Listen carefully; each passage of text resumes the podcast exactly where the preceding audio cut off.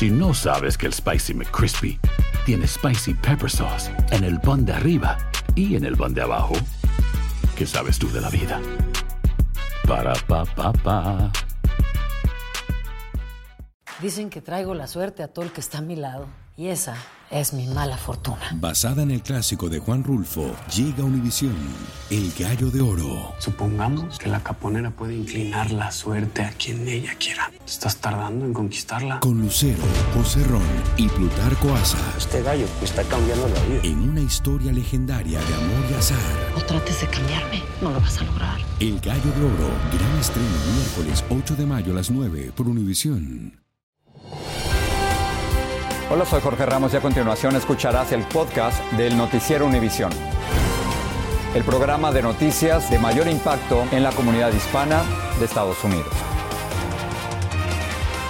Buenas noches, comenzamos Mighty con la inminente entrega de Donald Trump a la policía en una cárcel de Georgia como acusado de intentar cambiar el resultado de la elección que perdió ante Joe Biden. Así es, Jorge, es la cuarta vez en este año que Trump pasa por este proceso para rendir cuentas a la justicia por delitos graves.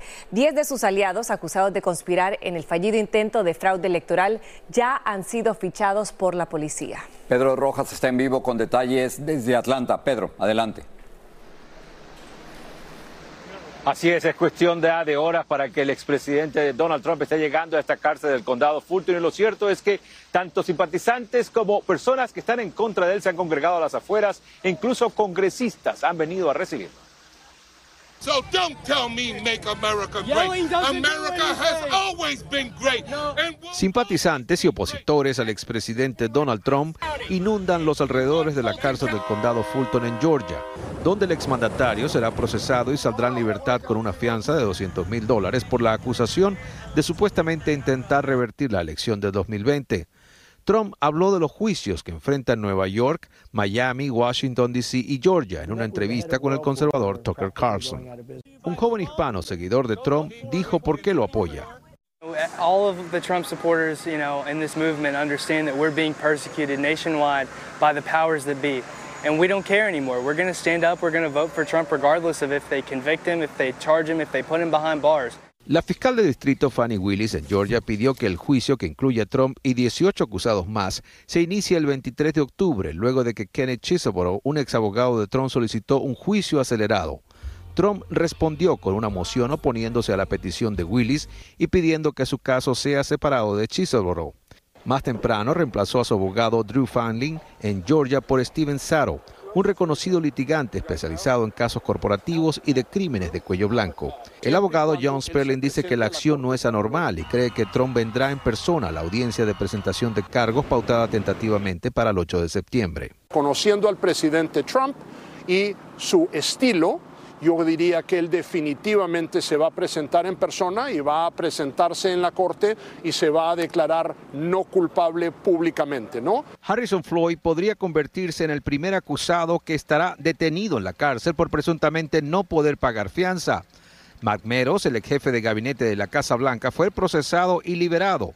Él y Jeffrey Clark acordaron pagar cada uno fianzas de 100 mil dólares. Por otra parte, el secretario de Estado de Georgia, Brad Raffensperger, quien fue grabado en una llamada cuando Trump pidió que le buscaran más de 11 mil votos para ganar, fue citado por la fiscal Fannie Willis para que testifique el lunes en una corte federal de Georgia. El juez a Chesebro ha quedado ya confirmado para el 23 de octubre. El juez Scott McAfee, quien va a manejar los 19 casos, aprobó esa decisión, así que ya comenzará al menos uno de los juicios a estos 19 acusados. Regreso contigo, Maite. Gracias, Pedro. Y mientras tanto, en Washington, un comité de la Cámara de Representantes planea iniciar una investigación sobre la fiscal del condado de Fulton, Fannie Willis, quien encabezó la investigación contra Donald Trump y otras 18 personas por intentar revertir los resultados electorales. Los congresistas quieren saber si Willis se coordinaba con el Departamento de Justicia o si usó fondos federales para su investigación. Continúan las reacciones al debate de anoche entre ocho precandidatos republicanos en Milwaukee. Después de una intensa noche de ataques y algunas propuestas, Donald Trump se declaró ganador, aunque no estuvo con los otros aspirantes a la Casa Blanca. Nuestro enviado especial, Luis Carlos Vélez, presentador de Línea de Fuego en VIX, nos tiene lo más importante de anoche. Nueve candidatos, dos foros. En Milwaukee con Fox News, ocho aspirantes y en Twitter, Trump con Tucker Carlson. En el foro, To con Ra, todos contra Ramaswamy. Y un Ron DeSantis sin mucha trascendencia, pero con una dura afirmación sobre la seguridad y el narcotráfico en la frontera. Yes, we're going to use lethal force. Yes, we reserve the right to operate. Por su parte, Ramaswamy hizo una ambigua aseveración sobre los inmigrantes. Yes, we will stand for the rule of law. Yes, we will close the southern border where criminals are coming in every day. Y por supuesto, le pedimos que aclarara. Why did you say that Latinos are criminals? A DeSantis le pedimos reacciones y nos dejó nuevamente a la espera. Governor, for Univision. We hope so. We hope so. ¿Qué trascendió?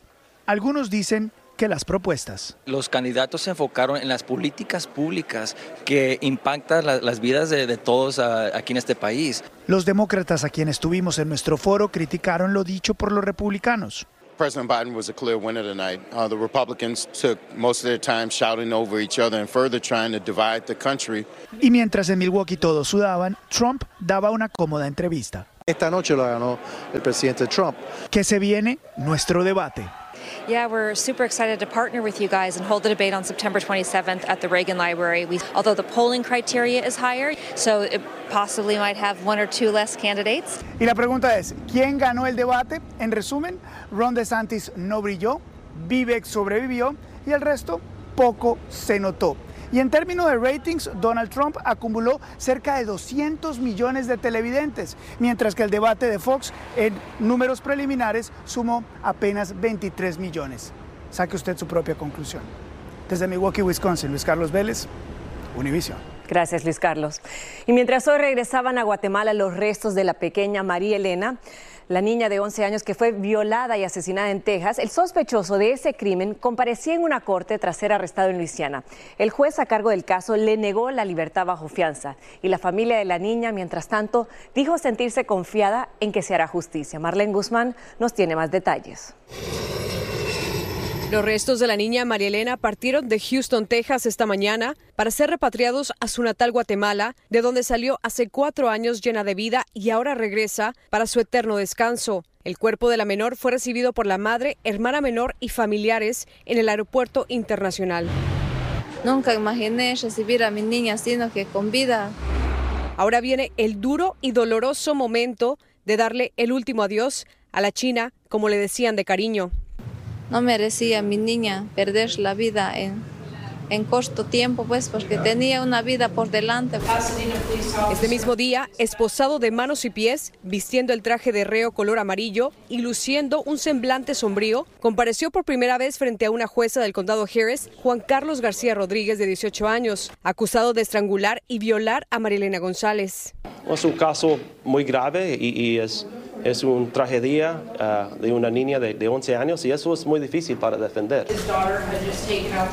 Este día en corte la fiscalía reveló que el inculpado declaró que dos hombres afroestadounidenses lo amenazaron a punta de pistola, obligándolo a entrar al apartamento y abusar sexualmente de la menor. Esto tras entregarse voluntariamente al Departamento de la Policía en Luisiana. Y aunque al principio negó estar involucrado en el crimen, terminó admitiendo que la llave en cuestión que encontraron en el apartamento de los González, en efecto, era de él.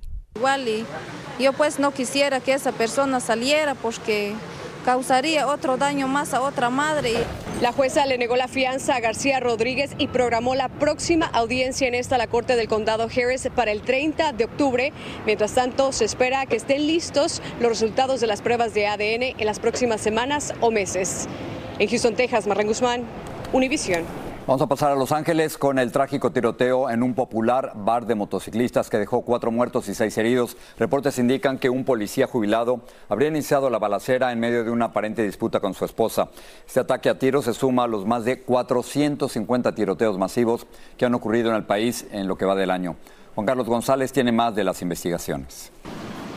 Las autoridades continúan investigando esta tarde las causas del más reciente tiroteo masivo que dejó hasta el momento tres víctimas sin vida y seis personas heridas. Me llamaron personas de acá porque pensaron que yo era uno de los muertos que estaba bajo el árbol. pero no, gracias a Dios no soy yo. Erwin trabaja en la parte trasera de Cook's Corner, restaurante y bar, frecuentado por motociclistas a quienes les lava su motocicleta mientras se reúnen con amigos. Por eso conoce a muchos de ellos. De lo que ha sabido, si hay alguno de sus conocidos en la- entre las víctimas. Ah, bueno, un baleado, sí, jo- Tomás, el cocinero, fue baleado en el brazo, pero está estable. Y estaba sabiendo que una, la Marie, la, la ex esposa del señor, está viva. Ella resultó herida. We heard sirens coming in from that direction towards the bar. Escuchamos sirenas que se dirigían hacia el bar y los vecinos gritaban desesperados y todos nos preguntamos qué había pasado y corríamos sin saber qué hacer, dijo este testigo.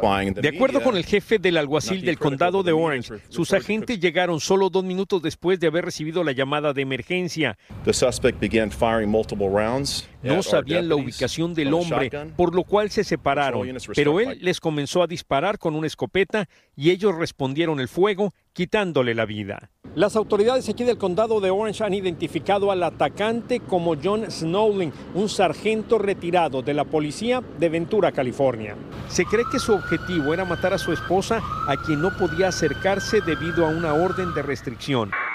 Hoy agentes registraron la casa del pistolero en Camarillo, California, a unas 100 millas de donde ocurrió el tiroteo. En el condado de Orange, California, Juan Carlos González, Univisión.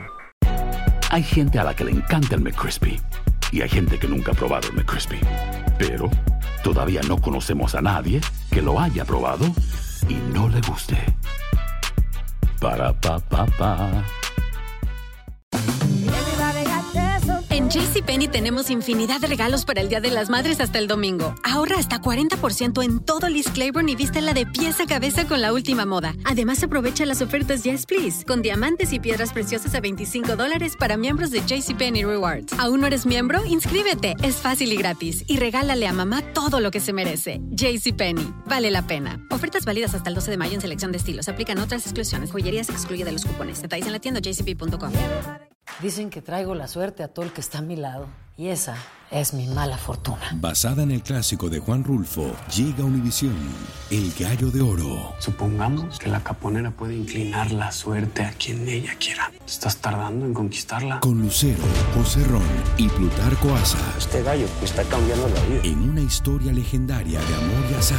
No trates de cambiarme, no lo vas a lograr. El Gallo de Oro, gran estreno miércoles 8 de mayo a las 9 por Univisión. Gracias por seguir con nosotros en el podcast del Noticiero Univisión. La comunidad hispana en Nueva York está desconcertada con el caso de una niña que fue supuestamente violada por un hombre al que la propia madre de la menor se la había entregado. El momento de la entrega quedó registrado en las cámaras de seguridad del supermercado en el que se encontraban los involucrados en el hecho, como nos cuenta Blanca Rosa Vilches. El video muestra a la niña sujeta de la mano del hombre que horas después fue acusado de haberla violado llevándola a su apartamento. Me sentía apenada, pero alguien me dijo llama a la policía, yo digo, y después me metieron en la cárcel. Lo que ha desconcertado aún más es que fue la propia madre de la menor quien dejó que el hombre la llevara al parque. Como él tiene nietos, tiene hijos, yo no creo que es un, un señor así.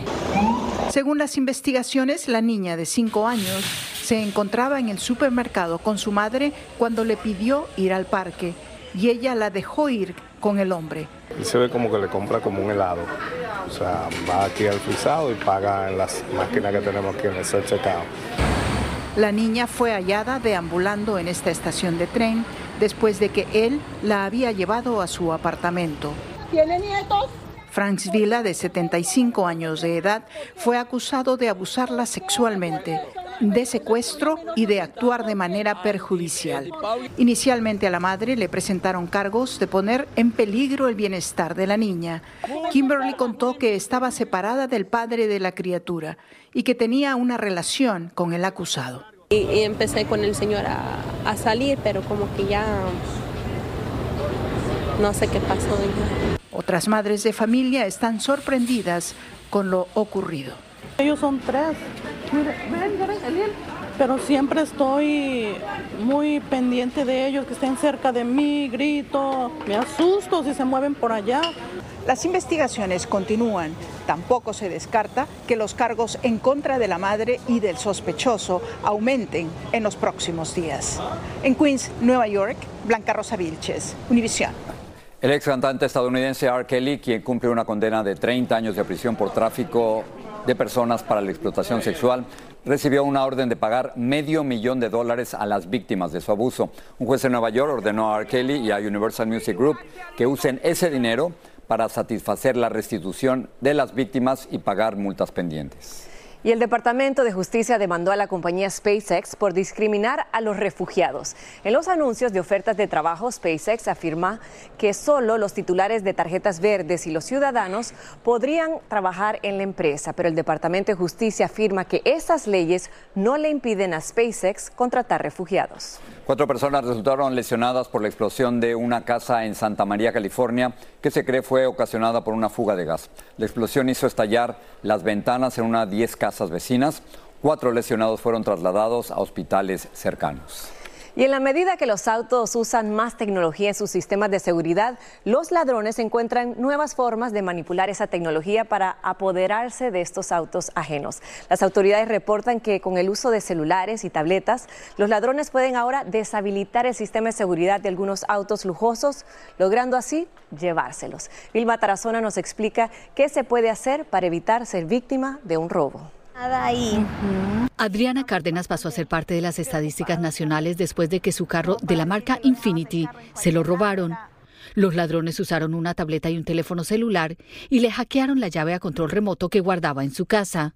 Un señor se le ve el que se lleva el vehículo que ellos están moviendo un iPad, entonces lo están neutralizando prácticamente al, al, al vehículo. Las cámaras de seguridad de la vivienda de Adriana captaron el robo. En estas imágenes se ve a uno de los ladrones que desde afuera, al otro lado de la reja, se cuadra frente a su carro, saca una tableta, la prende, luego saca su celular y empieza a intervenir la llave que estaba dentro de la vivienda de Adriana. Mike Vega, vocero de la policía de Miami, explica cómo operan estas bandas. Los criminales lo que están haciendo es usando un iPad, usando eh, un teléfono o usando una computadora y entonces se acercan a la casa o a un apartamento, usan la señal que reciben de lo que es el key fob del carro y se acercan al carro.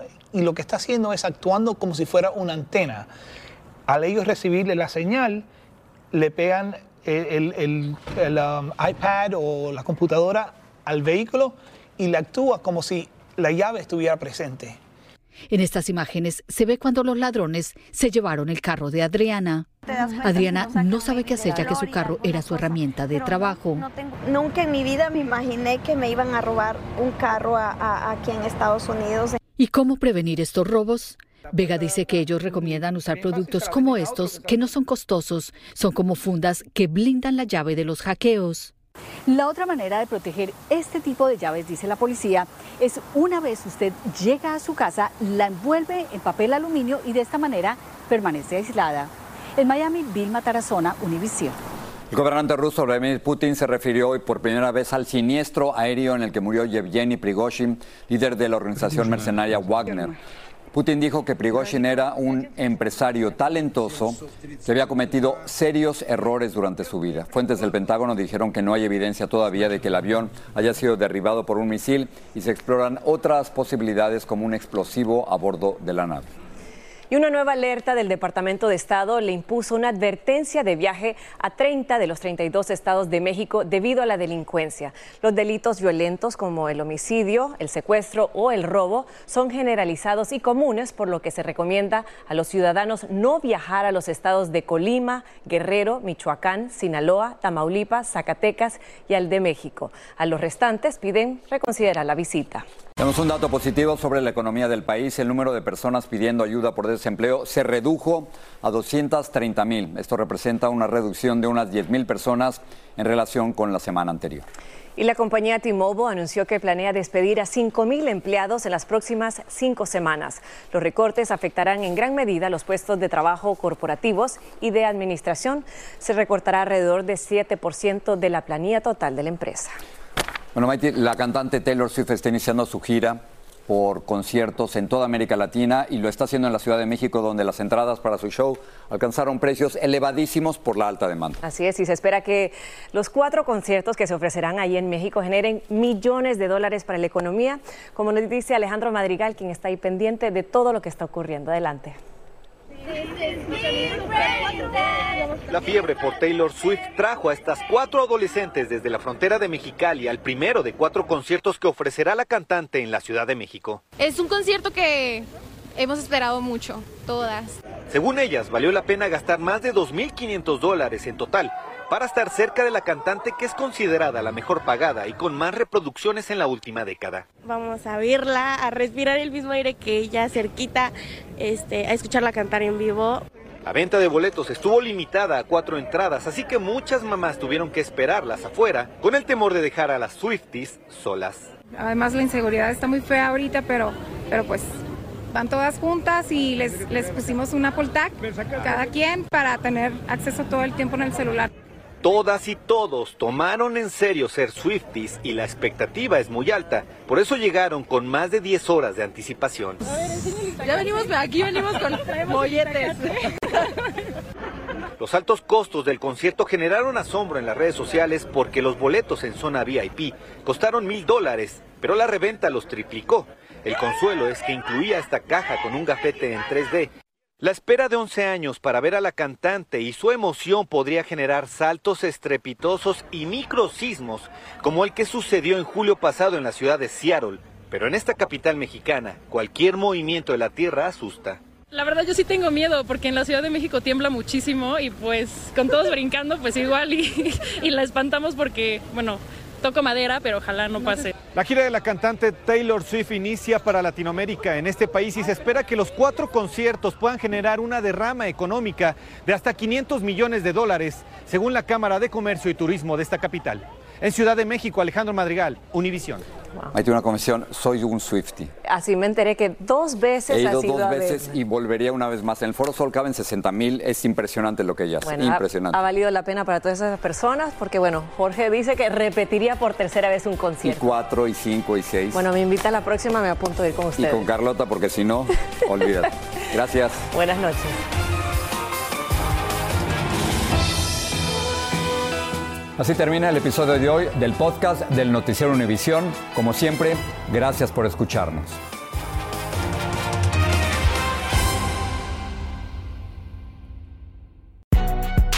Si no sabes que el Spicy McCrispy tiene Spicy Pepper Sauce en el pan de arriba y en el pan de abajo, ¿qué sabes tú de la vida? Para, pa, pa, pa. Lucero junto a José Ron protagonizan El Gallo de Oro. Gran estreno miércoles 8 de mayo a las 9 por Univisión. Y las mejores.